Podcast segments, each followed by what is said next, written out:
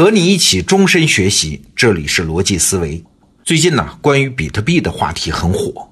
那关于比特币本身，我们这儿不多做介绍啊，简单说，它就是一套互联网上的密码系统。你要是把它当货币看呢，它有两个很明显的优势啊，就是数量有限，加上交易方便。这些特征，你想啊，是不是很像现实世界里的黄金呢？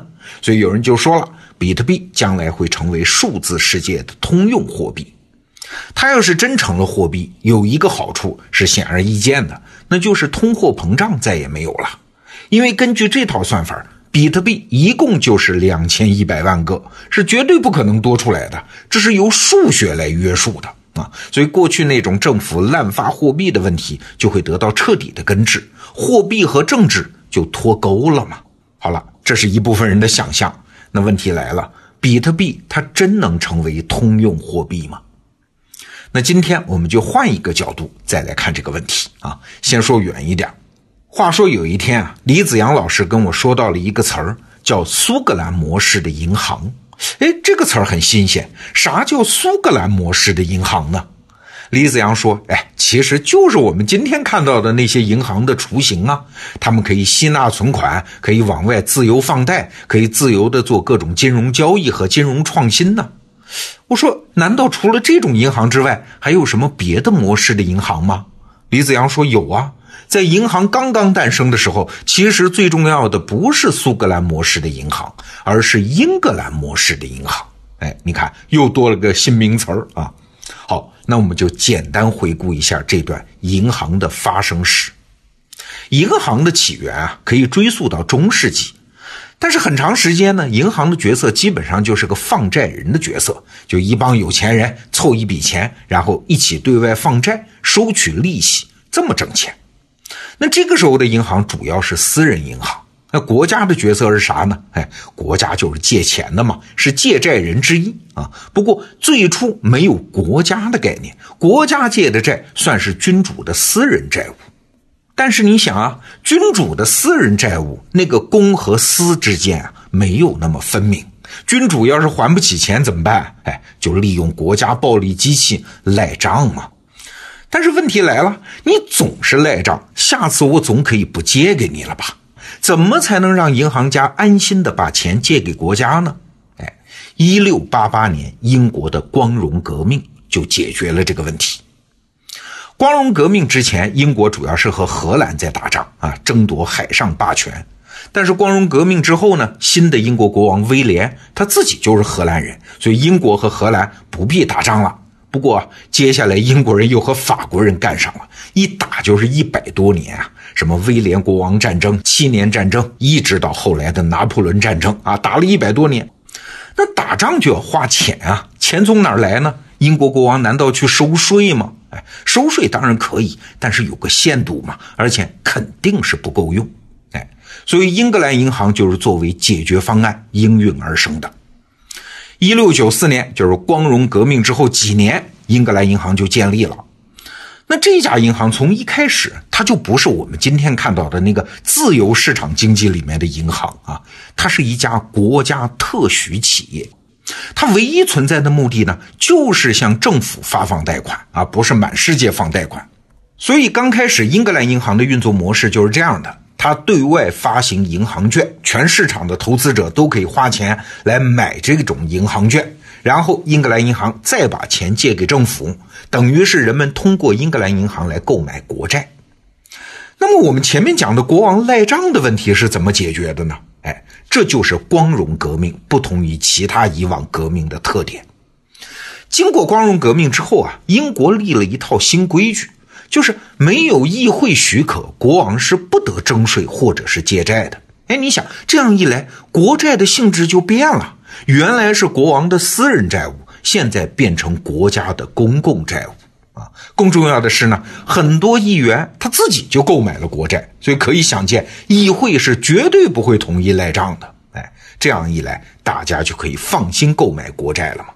为了让买国债的人放心，一六九七年，英国还颁布了一个法案，毫不掩饰地赋予了英格兰银行垄断权，就是只你一家，别无分店啊！你还嫌不够是吧？还想要保障是吧？哎，再加一条，英格兰银行免税，而国家要求的呢，就是大家出钱支持我和法国人去打仗啊。那你想，这样的特许银行出现，就一定会伴随出现另外一项重大创新，就是法币嘛，我们今天用的法定货币嘛。有了政府撑腰的特许银行，这种银行发行的银行券背后是有枪杆子支持的，甚至比过去的金子和银子还要可靠啊。所以政府乐得顺水推舟啊，就规定英格兰银行发行的银行券是法定货币，可以用于交税、偿还公司债务等等。哎，我们今天天天用的法币就这么诞生了。但是啊，说到这儿，学过经济学的人就会问了：这法币会不会被政府偷偷利用，玩什么通货膨胀啊？哎，确实如此。英国在和拿破仑打仗的过程中啊，他就通过让法币贬值。搞通货膨胀，收了一大笔钱，用来作为战争费用。那这样做到底好不好呢？哎，孤立的看当然不好。但是我们要对比一下，那拿英国对比一下法国吧。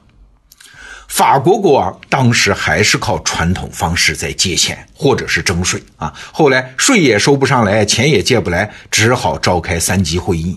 后来怎么样？后来就天怒人怨了嘛，法国大革命就爆发了嘛。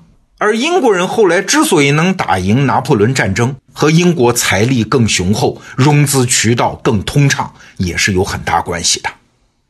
打仗嘛，肯定是要花钱，问题是这个钱怎么个来法？刚才我们对比啊，要么就是英国模式，通过中央银行发行法币，甚至有的时候偷偷摸摸的搞一点通货膨胀，让国家融资去打仗。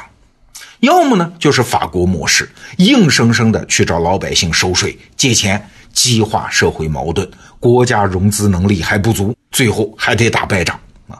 那你说这两种模式哪个好啊？历史已经证明了嘛，前者要优于后者。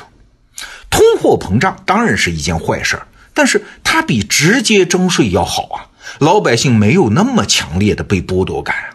更重要的是，国家有可能通过一种机制。寅吃卯粮啊，说白了就是大规模的向未来负债，花未来的钱，瞬间大规模的聚集资源，赢得战争，然后再靠战争红利来还债啊，这就是所谓的英格兰银行的模式。那我们前面提到的苏格兰银行的模式是怎么回事呢？要知道那个时候啊，相比英格兰，苏格兰要穷得多，所以这个地方它没有帮助国家筹款的任务啊。苏格兰人的任务只有一项，就是不独立，继续成为英国的一部分。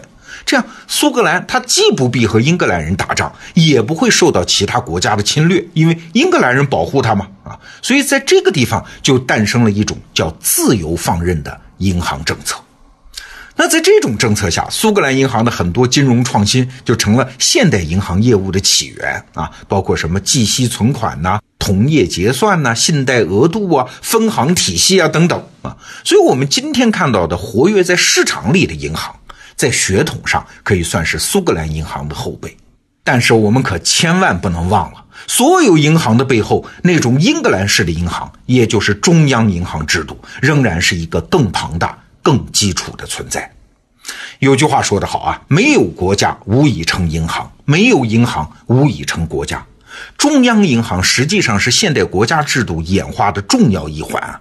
没有中央银行和法定货币这些融资工具能够瞬间筹集资本，现代国家是很难在激烈的国际竞争中存活下来的。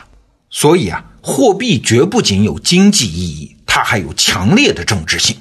在平时，自由市场一片繁荣吧。但是，就像当年的苏格兰一样嘛，它必须有一个像英格兰这样的强大的外部保护者，它不用为安全付费，才能够安然享用这份自由。